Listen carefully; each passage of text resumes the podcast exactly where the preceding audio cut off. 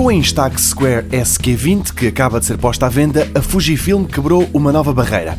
Já antes o havia feito com a SQ10, que aliava num só corpo o conceito das Polaroid com as máquinas fotográficas digitais, e agora avançou um pouco mais nessa ideia. Tal como a antecessora, a SQ20 tem um ecrã e é através dele, antes de se revelar a fotografia, que o fotógrafo pode escolher qual é a imagem que ficou melhor e imprimir imediatamente apenas essa. A novidade é que também consegue gravar vídeos de 15 segundos. As potencialidades aqui são várias.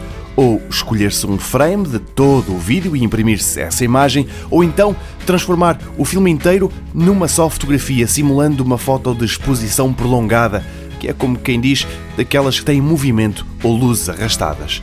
E é mais ou menos por aqui que se ficam as novidades. Há até um passo atrás no sensor face à antecessora, que de um quarto de uma polegada na SQ10 passou a ser um quinto na nova SQ20. E nisto dos sensores é simples: quanto mais pequeno, pior para a qualidade das imagens.